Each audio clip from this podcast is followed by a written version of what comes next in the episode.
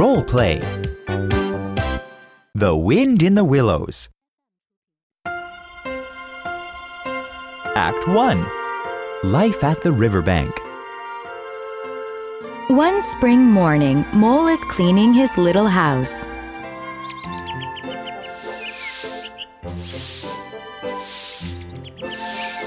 I'm bored. I will go outside. Mole goes walking along the riverbank. He sees two brown eyes inside a hole in the bank across the river. Oh, what's that?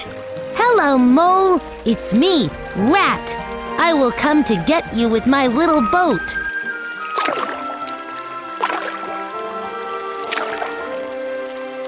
Rat goes over to Mole, and Mole gets into the boat.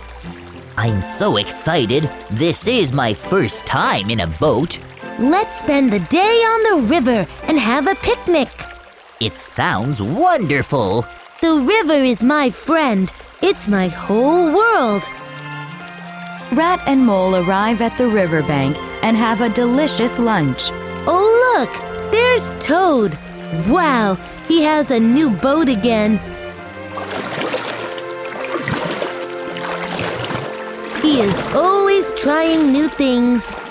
Will you take me to visit Toad? Of course.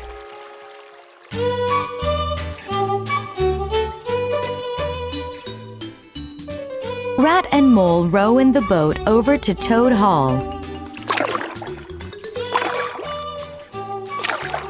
Oh, Rat, I wanted to see you. Toad, this is my friend Mole.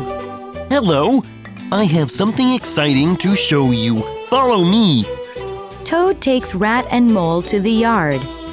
Wow, it's a gypsy caravan. Look inside. There's a kitchen, beds, books, games, and food here. Everything is here for us. Let's go.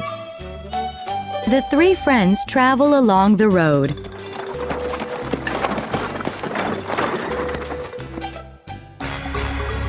Suddenly, a car goes racing past the caravan.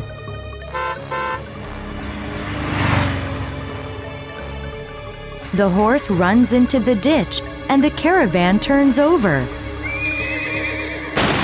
Ah! Horse, come back! That stupid car!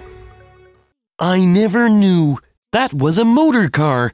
I will buy one tomorrow. Come on, let's go. We have to walk home now.